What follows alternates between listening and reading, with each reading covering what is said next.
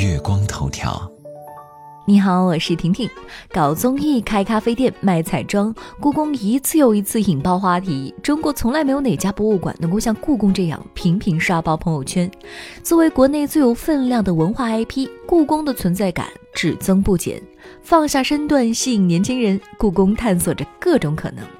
二零一八年十二月，一篇久等了。故宫原创彩妆的文章刷屏。文章介绍，二零一六年，故宫淘宝推出原创系列和纸胶带。随着纸胶带功能延伸，开始有人用胶带来装饰口红彩妆。基于此，从二零一七年开始，整个团队开始进行彩妆设计研究。文章还详细介绍了新推出的眼影、腮红、口红。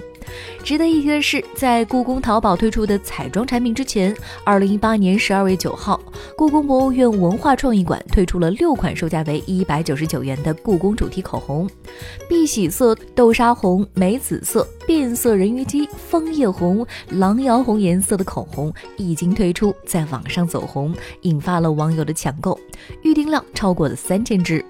一月五号，故宫淘宝表示，故宫淘宝原创系列彩妆从外观到内置仍有很多进步空间，所以我们决定全线停产，不断完善，直至把最好的推送给大家。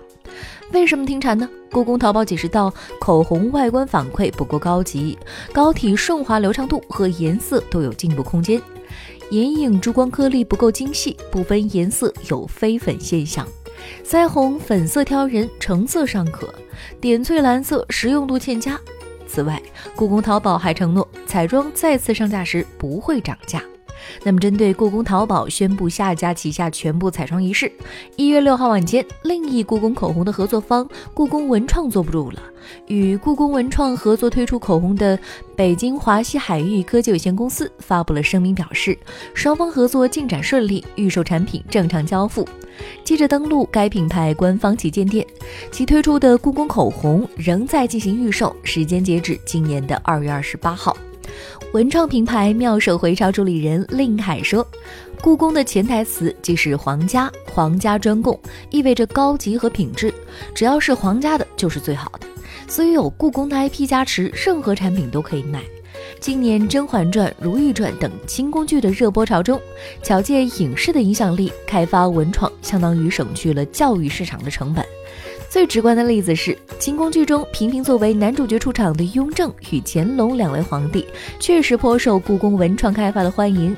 故宫淘宝店铺中多款瓷器、胶带、书签产品的创意元素，来自于雍正皇帝回复奏折的御批文字，其中一款销量不错，印着“丝毫勿虑，尽量发胖”字体的古瓷杯，即起材于雍正批复怡亲王奏折的原文。乾隆御笔所画的图案纹样被制成了帆布包，他热爱的收藏书画作品上加盖了印章的意式，则衍生出了乾隆的百宝箱套装印章。我是经常淘宝搜一搜故宫文创的婷婷，月光头条，明天见喽。